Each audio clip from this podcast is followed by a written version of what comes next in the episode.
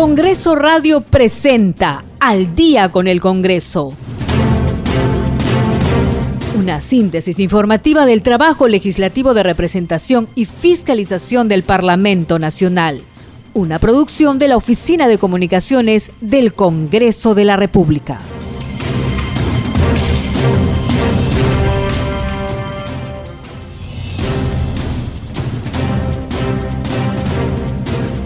¿Qué tal? ¿Cómo están? Muy buenas noches. Bienvenidos a la edición de hoy, martes 5 de octubre del 2021. Esto es Al día con el Congreso. Los acompaña Perla Villanueva y vamos a conocer cuáles son las noticias de la presente jornada informativa. Estos son nuestros titulares. La presidenta del Congreso, María del Carmen Alba, exhortó al mandatario Pedro Castillo a promulgar la ley interpretativa de cuestión de confianza para que exista un real equilibrio de poderes, según dijo. Este Congreso no es obstruccionista y quiere trabajar por el país, destacó la titular del Parlamento, tras señalar que espera el jefe de Estado cumpla con su palabra y no solicite la cuestión de confianza. El Congreso de la República publicó hoy en el Diario Oficial El Peruano la resolución legislativa que aprueba el reglamento para la selección de candidatas o candidatos aptos para la elección de magistrados del Tribunal Constitucional. Mañana se realizará una sesión solemne del Pleno con ocasión del bicentenario de la Marina de Guerra del Perú y el 142 aniversario del combate naval de Angamos.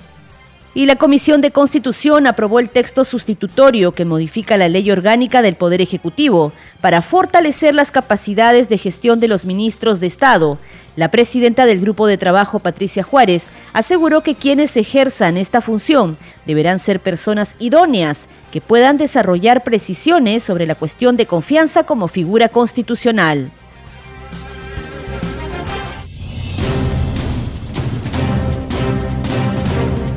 Usted está escuchando Al día con el Congreso. Vamos con el desarrollo de las informaciones.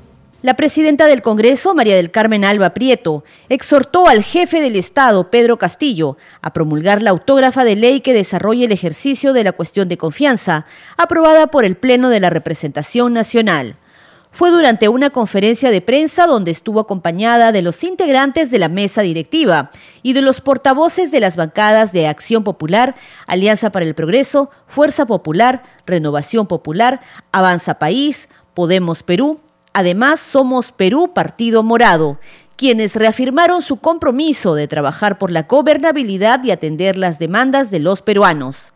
Alba Prieto también confió en que el mandatario de la Nación cumpla con su palabra de no presentar cuestión de confianza por el ministro de Trabajo, Iber Maraví. Escuchemos a la titular del Parlamento. El Congreso es el primer poder del Estado y dentro de nuestras atribuciones, nuestro trabajo siempre va a estar caracterizado por la seriedad y la responsabilidad. Como lo dije en el último pleno, del Congreso, esperamos que el presidente Castillo cumpla con su palabra de no presentar cuestión de confianza, como nos dijo a toda la delegación que fuimos ese día miércoles pasado. Saludamos en este sentido las declaraciones del ministro de Justicia, que es el asesor legal y jurídico del presidente, en que se ha ratificado en que el, el gabinete y el presidente no va a presentar cuestión de confianza. En igual sentido, exhortamos que el presidente promulgue la ley interpretativa de la cuestión de confianza que aprobamos y que está por eh, finalizar el plazo para que lo haga y está en manos del Poder Ejecutivo. Y esto para que exista un real equilibrio de poderes. Estamos acá siete bancadas unidas, siete, somos nueve, somos siete bancadas, las cuales estamos para trabajar por el país. Hemos sido elegidos por el pueblo, vamos a trabajar por el pueblo. Lo que nos interesa son proyectos de ley que se aprueben a favor del pueblo. ¿Qué es lo que quiere el pueblo hoy día? La activación económica, empleo, por eso estamos esperando las iniciativas legislativas del Poder Ejecutivo para poder apoyarlas y aprobarlas y trabajar en ese sentido. Eso es lo que nos une acá. Además, que es lo principal, el respeto a la institucionalidad y el respeto a la defensa del fuero parlamentario. Bueno, me imagino que nadie quiere que un presidente, tener un presidente mentiroso, ¿no? Creo que un presidente mentiroso da inestabilidad, da incertidumbre y no, no ayuda en la gobernabilidad. Como nosotros, nosotros no pensamos que él es un presidente mentiroso, ¿no? Estamos aquí dando un mensaje de que queremos gobernabilidad, trabajar en consenso y por la población. En el caso en que nos encontremos en una situación difícil para el país, efectivamente la Constitución tiene varios procedimientos para seguir. Eso está en la Constitución. De aquí a que lo hagamos o que se puede hacer o que haya un consenso, pero eso existe en la Constitución. Y lo que sí acá queremos la verdad y queremos trabajar por el país. ¿Con quién? Con el Ejecutivo. Si el Ejecutivo no quiere trabajar con nosotros, eso es otra cosa. Pero nosotros estamos acá trabajando. Efectivamente hemos aprobado una agenda legislativa, le hemos hecho, hemos pedido al, Poder Ejecutivo, a la PCM, nos ha enviado su proyecto de ley y hemos hecho una agenda legislativa en consenso. De parte del Congreso siempre ha estado el carácter y la disponibilidad de trabajar. Y eso creo que no hay duda. Y aquí frente a la prensa podemos decir que no hay duda que nosotros somos un Congreso que no es obstruccionista, es un Congreso de reconstrucción nacional, que queremos trabajar por el país, que queremos cambiar la imagen de los congresos anteriores. Entonces aquí nosotros no ponemos piedras, son los del frente que ponen piedras. Entonces, ¿quién se perjudica aquí? El pueblo, el pueblo que tanto llaman y tanto de tanto eh, dicen que están preocupados por ellos. Acá nosotros somos los representantes del pueblo, hemos sido elegidos por el pueblo y nosotros somos los que realmente vamos a trabajar por el pueblo. Seguimos con más noticias en Al día con el Congreso. La Comisión de Constitución aprobó el texto sustitutorio que modifica la ley orgánica del Poder Ejecutivo para fortalecer las capacidades de gestión de los ministros de Estado. Artículo 15A Requisitos e impedimentos para ser ministro de Estado. Para ser ministro de Estado se requiere 1. Ser peruano de nacimiento. 2. Ser ciudadano en ejercicio. 3. Haber cumplido 25 años. Asimismo, deberán acreditar cumplir con los requisitos de idoneidad, trayectoria democrática intachable y respeto a los derechos humanos. La idoneidad será apreciada tanto por quien propone como por quien nombra al ministro, así como por el que ejerce control político. El presidente del Consejo de Ministros y cada ministro de Estado debe presentar una declaración jurada de que cumple con los requisitos antes mencionados, antes de asumir el cargo. Esta declaración es publicada en la página oficial de la presidencia del Consejo de Ministros. No puede ejercer cargo ministerial quien no cumpla con los requisitos antes mencionados al momento de su juramentación. Son impedimentos para ejercer el cargo 1. Tener sentencia condenatoria en primera instancia por cualquier delito doloso. 2. Estar inhabilitado por mandato judicial para ejercer la función pública. 3. Haber sido destituido de la administración pública. 16a concurrencia del Consejo de Ministros para exponer la política general del Gobierno. Dentro de los 30 días de haber asumido sus funciones, el presidente del Consejo concurre al Congreso en compañía de los demás ministros para exponer y debatir la política general del Gobierno y las principales medidas que requiere su gestión, de conformidad con el artículo 130 de la Constitución Política. Al inicio de su exposición, el presidente del Consejo de Ministros entrega la versión completa a cada uno de los congresistas. En la sesión, el presidente del Consejo de Ministros da cuenta al Congreso de la República del estado situacional general del país a la fecha de su juramentación en el cargo e informa de las metas que propone cumplir durante su gestión en cada sector ministerial. Artículo 16b. Cuestión de confianza a nombre del Consejo de Ministros. La cuestión de confianza que plantea el presidente del Consejo de Ministros a nombre de todo el Consejo, en atención al artículo 133 de la Constitución Política, debe ir acompañada del acta del acuerdo respectivo de conformidad con el artículo 15 de la presente ley. La cuestión de confianza es aprobada o luego de concluido el debate y votación por parte del Congreso de la República. En el caso de que la confianza haya sido rehusada, el presidente de la República acepta la dimisión del ministro dentro de las 72 horas siguientes de recibido el oficio en el que el Congreso comunica su decisión. Muy bien, habiendo dado lectura al texto y no habiendo otras intervenciones, procedemos a someter a votación. Señora secretaria técnica, por favor, sírvase registrar el voto de los congresistas. Señora Presidenta, han votado 17 señores congresistas, de los cuales 13 señores congresistas han votado a favor del dictamen y 4 señores congresistas han votado en contra. En consecuencia, el dictamen recae en los proyectos de ley 0048, 0051, 0055 y 0184 que modifica la ley orgánica del Poder Ejecutivo para fortalecer las capacidades de gestión de los ministros de Estado ha sido aprobado por mayoría.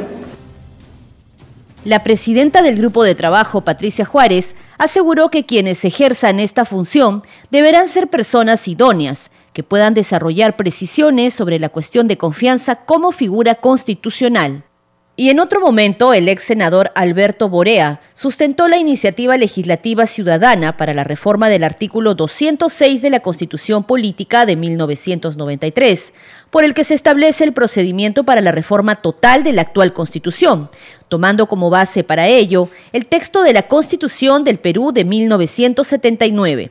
La propuesta prohíbe la reelección presidencial. Ese es un problema que les corresponde a ustedes porque ustedes han recibido ese mandato y que la sociedad naturalmente participará. En tanto se lleva adelante el trámite para la reforma ordenada, eh, eh, digamos, de esta, la reforma constitucional, hay que suspender la posibilidad de presentar cualquier otro proyecto de reforma porque si no, digamos, lo que están ustedes haciendo es cambiar todo el sistema. Entonces no pueden estar, eh, eh, pueden presentarle a la Comisión de Constitución sobre este tema incorpora esto, sobre este tema incorpora esto, sobre este tema incorpora esto, pero no vamos a presentar otros proyectos de reforma constitucional porque si no se hace un pan con mango, ¿no es verdad?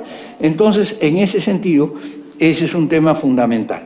Eh, pero además, nosotros creímos que era fundamental es fundamental porque esto atañe a la constitución histórica del Perú y además a la concepción que yo diría el 99.9% terroristas fuera, eh, digamos, este, entendemos de lo que es la convivencia en el país. Es decir, esto se ha sostenido desde la Constitución de 1823, más allá de que se haya cumplido o no se haya cumplido, porque hay muchas cosas que se sostuvieron en las constituciones y no se cumplieron, lo cual es un defecto y es verdaderamente una cosa que no debe volver a suceder. Pero sin embargo, ¿cuáles son esos principios que aquí se plantearon?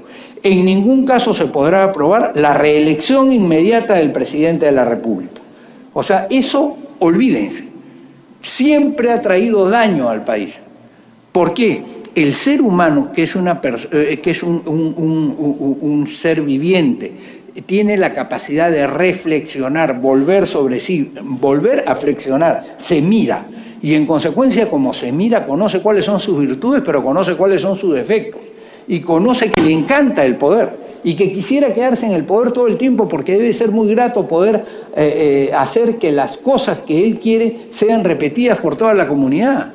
Eso sucede y en consecuencia el ser humano en el proceso constitucional, frente a lo que sucedía con los reyes, se pone límites materiales y límites temporales. Y dice, tú no puedes gobernar más que cinco años. Y puedes ir a una reelección dentro de un proceso yo cuando era senador, aquí en este mismo hemiciclo, propuse la tesis de que no hubiese nunca reelección presidencial, nunca, jamás, porque el que puede volver a ser reelegido, lo único que va a hacer mientras gobierna es tratar de dejar una pica en Flandes para recogerla en el momento en que quiere volver a ser candidato. Entonces apunta a una cantidad de temas populistas, apunta a una cantidad de temas para que lo recuerden a él, independientemente de si eso le costó mucho al país o le costó poco al país. En consecuencia, este es un tema que también lo planteamos como límite material. no puede desconocer los derechos fundamentales de las personas. Por su parte, el congresista Alex Flores Ramírez, del Grupo Parlamentario Perú Libre, sustentó la iniciativa legislativa que propone la Ley de Reforma Constitucional, la cual incorpora a la Asamblea Constituyente para una nueva constitución. Tiene la palabra congresista Flores para que pueda exponer los fundamentos del proyecto de ley de su autoría. Bien, voy a hablar sobre el proyecto de ley que he presentado, que es un proyecto de reforma constitucional que incorpora a la Asamblea Constituyente para una nueva constitución y propone la convocatoria a referéndum. Recojo algunas de las palabras del doctor Borea, que me ha presidido en esta exposición, cuando decía que las constituciones, bueno, citando a Gaviria en este caso, deberían ser acuerdos de paz y no estatutos de ocupación. Totalmente de acuerdo. Vendría entonces al lugar preguntarse si la constitución del 93 es una constitución que puede significar un acuerdo de paz entre todos los peruanos o es que ha sido una imposición producto de una coyuntura histórica concreta en nuestro país. Igualmente también recojo algunas de las posturas que manifestó el doctor Borea cuando decía de que tiene que haber una actitud constituyente y creo que estamos viviendo esa actitud constituyente en estos momentos en nuestro país.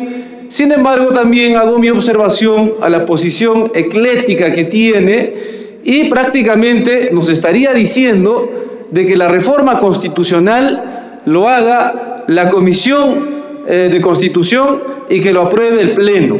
Nada más antidemocrático y nada más contradictorio respecto a lo que plantea.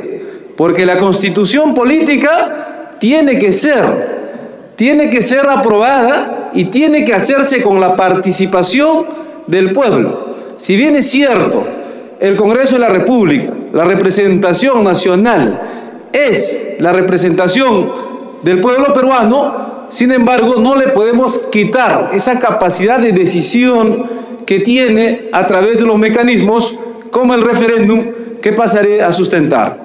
Fórmula legal.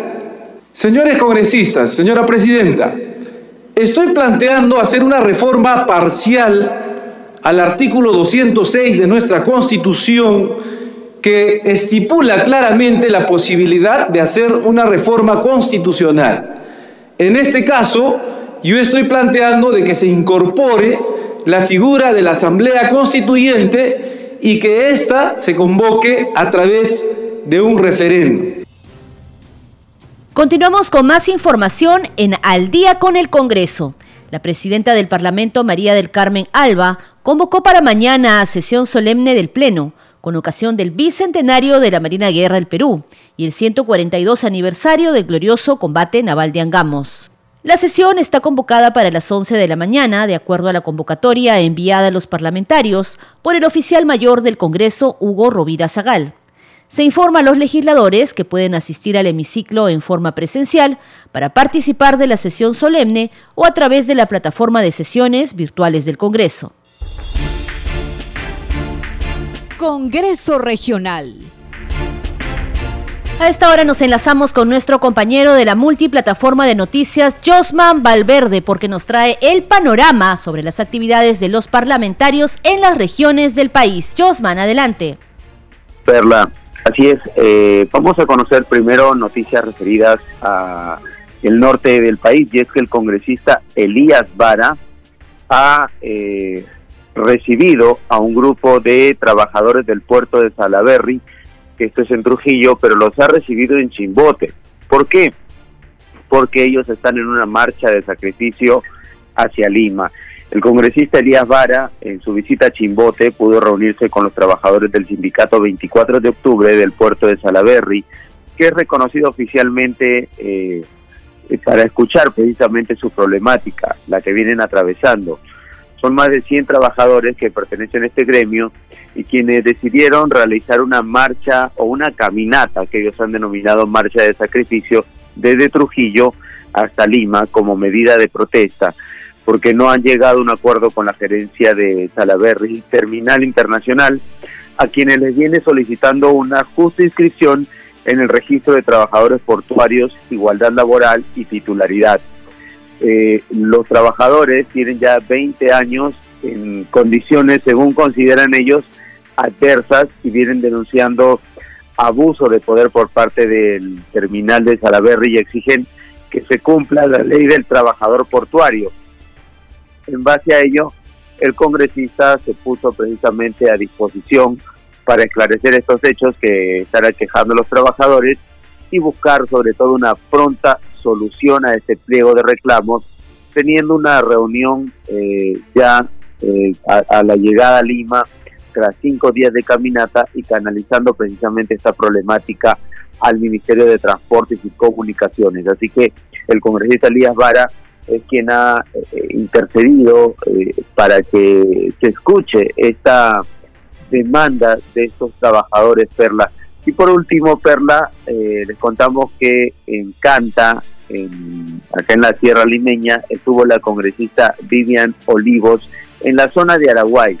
Ella ha visitado la zona de Araguay, que es ubicada en la provincia de Canta, y se ha comprometido a gestionar ante el Ministerio de Agricultura y Riego la ejecución de obras precisamente para el desarrollo agrario en ese lugar ha estado con los representantes de las diversas comunidades campesinas. Eh, ellos eh, a su llegada han agradecido la visita a la legisladora, destacando que sean representantes del Congreso de la República que estén presentes en ese lugar.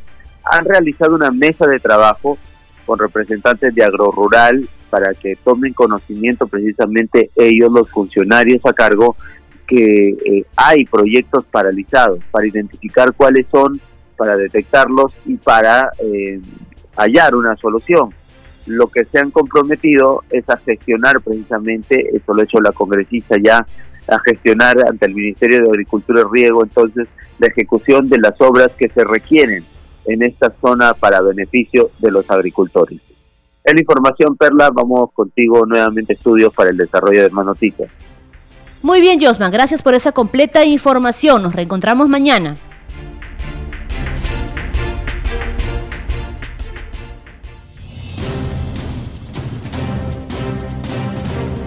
A esta hora nos vamos a ir a una pausa, pero ya regresamos con más noticias, un resumen del acontecer parlamentario en Al día con el Congreso. Regresamos.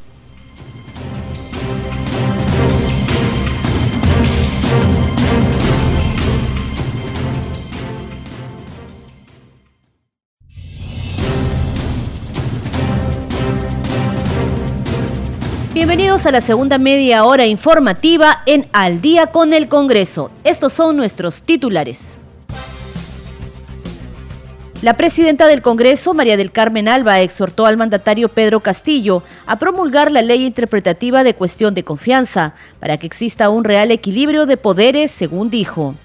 Este Congreso no es obstruccionista y quiere trabajar por el país, destacó la titular del Parlamento, tras señalar que espera el jefe de Estado cumpla con su palabra y no solicite la cuestión de confianza. El Congreso de la República publicó hoy en el diario oficial El Peruano la resolución legislativa que aprueba el reglamento para la selección de candidatas o candidatos aptos para la elección de magistrados del Tribunal Constitucional. Mañana se realizará una sesión solemne del Pleno con ocasión del bicentenario de la Marina de Guerra del Perú y el 142 aniversario del combate naval de Angamos. Y la Comisión de Constitución aprobó el texto sustitutorio que modifica la ley orgánica del Poder Ejecutivo para fortalecer las capacidades de gestión de los ministros de Estado. La presidenta del Grupo de Trabajo, Patricia Juárez, aseguró que quienes ejerzan esta función deberán ser personas idóneas que puedan desarrollar precisiones sobre la cuestión de confianza como figura constitucional.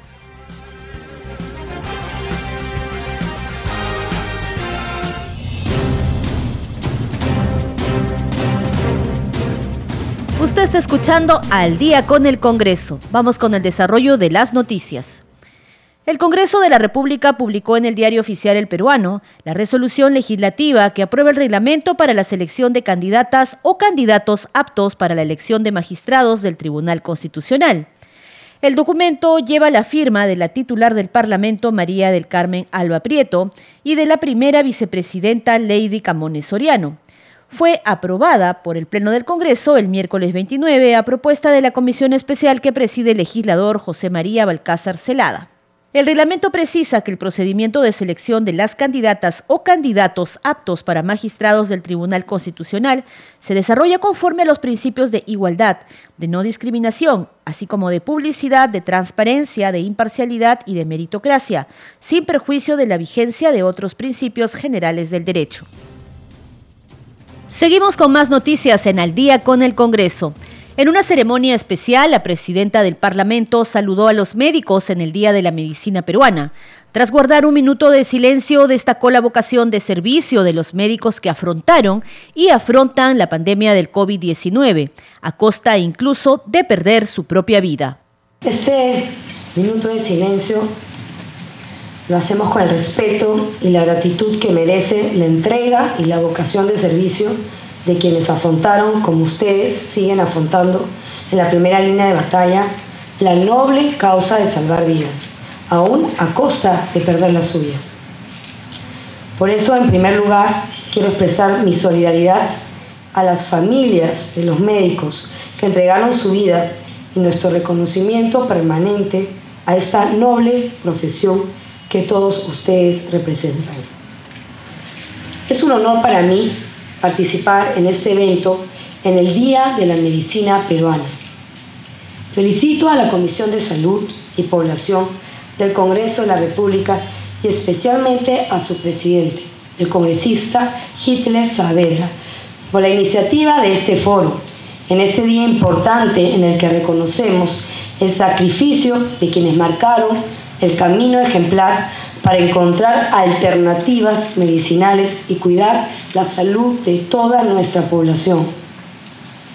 Ustedes han elegido una carrera que ya por su naturaleza es muy sacrificada y está al servicio del pueblo, pero que ahora, en esta pandemia que vivimos a nivel mundial, tiene un valor agregado que debe de ser reconocido, porque están en la primera línea de batalla y porque gracias al personal de la medicina es que se puede atender a todas las personas que requieren de un tratamiento especializado.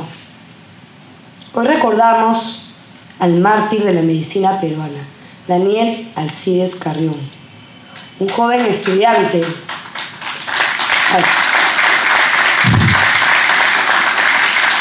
Un joven estudiante de medicina sanmarquino estuvo dispuesto a sacrificar su propia vida para contribuir con la investigación médica sobre la llamada verruga peruana.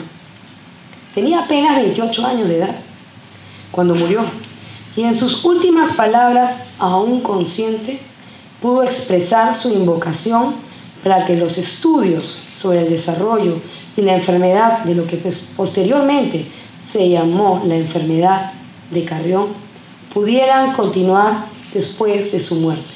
Esta noble profesión es fundamentalmente de servicio. La accesibilidad social es muy importante en quienes están dispuestos al sacrificio por la salud y el bienestar de nuestra población. Desde el Congreso tenemos la mejor disposición para atender las demandas del gremio médico y escuchar las necesarias reivindicaciones que requieren de leyes y que los proyectos que los posibilitan sean agendados en el debate parlamentario. Como congresistas, hemos asumido el compromiso que obviamente comienza en los debates en la comisión especializada, donde el congresista Saavedra tiene una misión fundamental. Pueden estar seguros que vamos a seguir trabajando.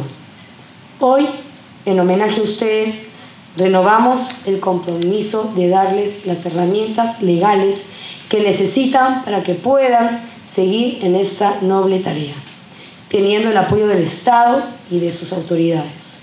Antes de, terminar inaugurando este foro, eh, quisiera manifestarles que conozco de cerca la carrera que ustedes han estudiado años y están ejerciendo. Y tengo una hermana, eh, yo soy la mayor de tres hermanos, mi hermana la que me sigue es doctora, eh, sé de sacrificio, ella también está atendiendo casos COVID en otro país, pero en, una, en una época muy difícil. Así que yo los admiro mucho y realmente toda la población debería no, no rendirles homenaje hoy día, sino todos los días, porque sin ustedes esta pandemia hubiera sido peor de lo que ha sido y yo creo que en esta pandemia es que si alguien no se daba cuenta del trabajo que hacen los médicos, creo que no hay duda que todo el Perú se los reconoce. Declaro inaugurado el foro por el Día de la Medicina Peruana. Muchas gracias. Continuamos con más información aquí en Al día con el Congreso. En la Comisión de Presupuestos se presentaron para la exposición sobre los pliegos presupuestales para el próximo año los ministros de Educación Juan Cadillo y el de Comercio Exterior y Turismo Roberto Sánchez.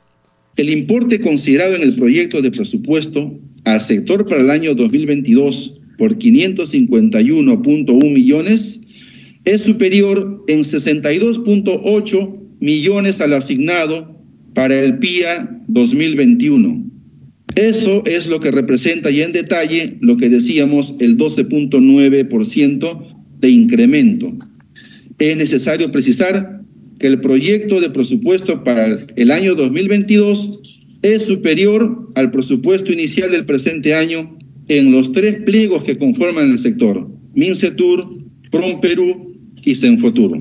El sector cuenta con tres programas presupuestales. Estamos viéndolo a nivel de los PPRs, presupuesto por resultados, cuya asignación para el año 2022 asciende a 350.1 millones, es decir, 27.3% superior al ejercicio lectivo. El programa 065 que equivale a aprovechamiento de las oportunidades comerciales brindada por los principales socios comerciales del Perú, tiene un presupuesto de 143.8 millones, lo cual representa un 8.8% más que el año lectivo. El programa tiene por finalidad el incremento de las exportaciones no tradicionales, brindando capacidades a los exportadores potenciales, exportadores, mediante asistencias técnicas, plataformas o servicios para mejorar su potencial exportador. A su turno, el ministro de Educación, Juan Cadillo, informó ante la Comisión de Presupuesto que existe una brecha de conectividad y un déficit de infraestructura y servicios básicos en la educación peruana. Asimismo, de interrupción y riesgo de abandono, donde tenemos 245 mil estudiantes que interrumpieron sus estudios y, 200, y 460 mil estuvieron en riesgo bajo el programa que tiene el Ministerio de Educación, Alerta Escuela. Asimismo, tenemos problemas profundamente que son estructurales. Tenemos la brecha de conectividad. Antes de la pandemia, solo el 5% de estudiantes contaban con un dispositivo electrónico y 3% de instituciones educativas tienen acceso a Internet bajo, los datos de Scale y del INE. Asimismo, tenemos un déficit de infraestructura y servicios básicos. El 71% de los locales educativos requieren intervención en infraestructura y el 39% requieren sustitución total.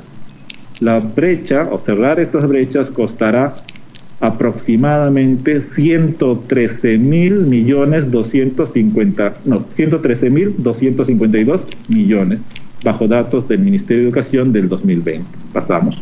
El presupuesto 2020 del Ministerio de Educación prioriza la atención a la situación de emergencia en educación, donde consideramos siete ejes para esta exposición. El primer eje corresponde a la recuperación y consolidación de aprendizajes y retorno a la presencialidad, con un presupuesto total para el 2022 de 2.025 millones, donde el presupuesto del plan de emergencia que se ha presentado le corresponde 759 millones y respecto a las propias medidas regulares que el Ministerio ejecuta anualmente, 1.266 millones. En el eje 2, desarrollo, de la, desarrollo profesional docente, se ha considerado un presupuesto de 4.020 millones. donde al plan de emergencia le corresponde 174 millones y a las actividades y medidas regulares del Ministerio le corresponden 3.846 millones. Al eje 3, innovación tecnológica y competitividad educativa, el presupuesto para el 2022 considera 486 millones, donde para el plan de emergencia se ha destinado 353 millones y como medidas regulares 133 millones. Con respecto a la educación superior, se ha considerado 1.381 millones correspondiendo al presupuesto del plan de emergencia 60 millones y, al presupuesto de medidas regulares 1.321 millones. Congreso en redes. Y a esta hora ya estamos enlazados con nuestra compañera Estefanía Osorio de la multiplataforma de noticias del Congreso de la República. Ella nos hace un resumen sobre las publicaciones en redes sociales de los parlamentarios. Estefanía, adelante. Muchas gracias Perla, así es, muy buenas noches y bienvenidos a Congreso en Redes. Es momento de conocer las publicaciones más destacadas de todo lo que acontece en el Parlamento Nacional. Empezamos con una publicación del congresista Américo González, quien cumpliendo con una de sus promesas de campaña, publicó que hoy presentó el proyecto de modificación al reglamento del Congreso que amplía la representación de una a dos semanas. Entre tanto, también recordar que hoy se celebra el Día de la Medicina Peruana. Y hoy también nos recuerdan en las redes sociales varios congresistas, en especial la bancada Avanza País. A todos quienes han permanecido en primera línea de lucha contra la COVID-19, hacen una mención especial al mártir Daniel Alcides Carrión, cuyo valiente acto dejó un legado para todos los profesionales de la salud. Feliz Día de la Medicina Peruana para todos aquellos que han estado en la primera línea y siguen luchando contra este, esta pandemia de la COVID-19. Asimismo, la congresista y tercera vicepresidenta del Congreso, Patricia Chirinos, publica en su cuenta de Twitter que por la seguridad ciudadana del Callao es necesario que se declare el estado de emergencia en la región y se reinstaure el orden interno. La congresista menciona que necesitamos fortalecer a la policía con el marco jurídico para que puedan enfrentar con mayor fuerza y decisión a la delincuencia fue el Twitter de la congresista quien menciona que urge declarar en estado de emergencia el Callao. Por último, hoy inició el mes de Grau y con él nuestra renovación al compromiso de todos los peruanos, así lo mencionó el congresista y almirante Montoya, quien dice que es momento de seguir el ejemplo de nuestro peruano del milenio, todos con Grau, a empezar con fuerza y renovando de paso su compromiso con todos los peruanos y su labor en el Parlamento. Un Twitter más de la congresista Isabel Cortés, quien ha publicado unas imágenes en su cuenta de Twitter y dice lo siguiente, junto a trabajadores en huelga de Gloria, respaldándolos. Gloria, además de maltratarlos, ha sido sancionada por Indecopi por anunciar tres productos lácteos como leche de vaca cuando no lo era y paga ganaderos un precio vergonzoso por litro de leche. El abuso debe acabar fue lo que menciona la congresista Isabel Cortés a través de su cuenta de Twitter.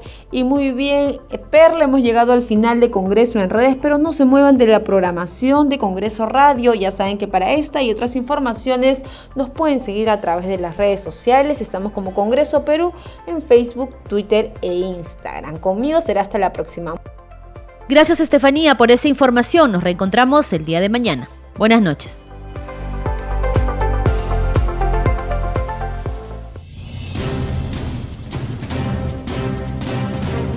Y en otras noticias les contamos que el congresista Eduardo Salguana sostuvo una reunión con los coordinadores mineros de todo el país, con la finalidad de recoger propuestas que promuevan la formalización de este sector.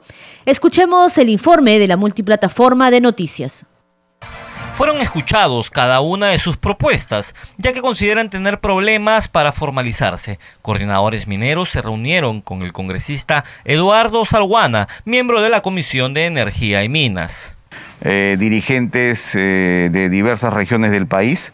Ellos son dirigentes de la pequeña minería y minería artesanal de varias regiones y han venido a la Comisión de Energía y Minas a a expresarnos la preocupación permanente que tienen por el ordenamiento y la formalización de las actividades de la pequeña minería. Una actividad que involucra a un promedio de medio millón de personas y que genera importantes recursos económicos para, para el país. El parlamentario les hizo saber tener conocimiento del sector y de querer generar acuerdos para la formación de una subcomisión que pueda atender las demandas inmediatas. Efectivamente, durante estos 10 años que ha empezado la presunta formalización en el año 2012, más, más preciso el año 2010, eh, el Estado peruano, en vez de formalizar y ordenar, ha invertido en perseguirlos en criminalizarlos, en interdictarlos, en represión y violencia, que no ha generado ninguna formalización, lo que ha generado al contrario resentimiento social. Los coordinadores explicaron su satisfacción por ser atendidos los pedidos para regularizar su formalización que estamos iniciando en poder eh, conocer, a dar a conocer todo el tema de las debilidades en este proceso de formalización. Entonces lo que queremos es eh, que este Congreso y también que este Gobierno Nacional pueda entender nuestras necesidades durante este proceso largo que hemos venido en el proceso de formalización. No se ha podido trabajar realmente y bueno, siempre hemos tenido problemas en el camino para poder eh, formalizarnos. de una parte hay voluntad de parte de todos los mineros en proceso de formalización, pero también ahí tenemos problemas, eh, bueno, siempre eh, con las normatividades que están mal elaboradas y, nos, nos hacen el daño a todos los mineros. Se espera que la próxima semana, en sesión de la Comisión de Energía y Minas, se pueda promover la creación de este grupo especial. Seguimos con más noticias en Al día con el Congreso y ahora les contamos que a iniciativa de la congresista Elizabeth Medina se ha presentado el proyecto de ley que crea el Fondo Social Chagya. La propuesta busca el desarrollo y bienestar de la región Huánuco. Los detalles en el informe de la multiplataforma con la finalidad de financiar programas, proyectos y o actividades orientadas a cerrar o reducir las brechas sociales en la región de Huánuco, la congresista Elizabeth Medina Hermosilla del Grupo Parlamentario Perú Libre presentó el proyecto de ley que busca la creación del Fondo Social Chagya. La norma propone que dicho fondo dependa de la presidencia del Consejo de Ministros y esté destinado a financiar proyectos de inversión pública en materia de agua y saneamiento, ambiente, transportes y comunicaciones, electrificación rural, agricultura y riego, infraestructura de salud e infraestructura educativa. En este sentido, se menciona que la presente ley no genera ningún costo al Tesoro Público porque su fuente de financiamiento serán los fondos provenientes del pago de la reparación a la que se encuentra obligada Odebrecht en el marco del acuerdo de colaboración eficaz suscrito entre la citada empresa, el Ministerio Público y la Procuraduría ad hoc para el caso Lavallato y su beneficio se traducirá en la reducción de las brechas sociales para generar avance y desarrollo en bienestar de la población guanuqueña. Y antes de despedirnos, los titulares de cierre de la presente jornada informativa. La presidenta del Congreso, María del Carmen Alba, exhortó al mandatario Pedro Castillo a promulgar la ley interpretativa de cuestión de confianza para que exista un real equilibrio de poderes, según dijo. Este Congreso no es obstruccionista y quiere trabajar por el país, destacó la titular del Parlamento, tras señalar que espera el jefe de Estado cumpla con su palabra y no solicite la cuestión de confianza. El Congreso de la República publicó hoy en el Diario Oficial El Peruano la resolución legislativa que aprueba el reglamento para la selección de candidatas o candidatos aptos para la elección de magistrados del Tribunal Constitucional. Mañana se realizará una sesión solemne del Pleno con ocasión del bicentenario de la Marina de Guerra del Perú y el 142 aniversario del combate naval de Angamos. Y la Comisión de Constitución aprobó el texto sustitutorio que modifica la ley orgánica del Poder Ejecutivo para fortalecer las capacidades de gestión de los ministros de Estado. La presidenta del Grupo de Trabajo, Patricia Juárez, aseguró que quienes ejerzan esta función deberán ser personas idóneas que puedan desarrollar precisiones sobre la cuestión de confianza como figura constitucional. Hasta aquí las noticias en Al día con el Congreso, una producción de la Oficina de Comunicaciones del Congreso de la República. Estuvo con ustedes Perla Villanueva y en los controles Franco Roldán y Rafael Cifuentes. Gracias por su sintonía. Nos reencontramos mañana.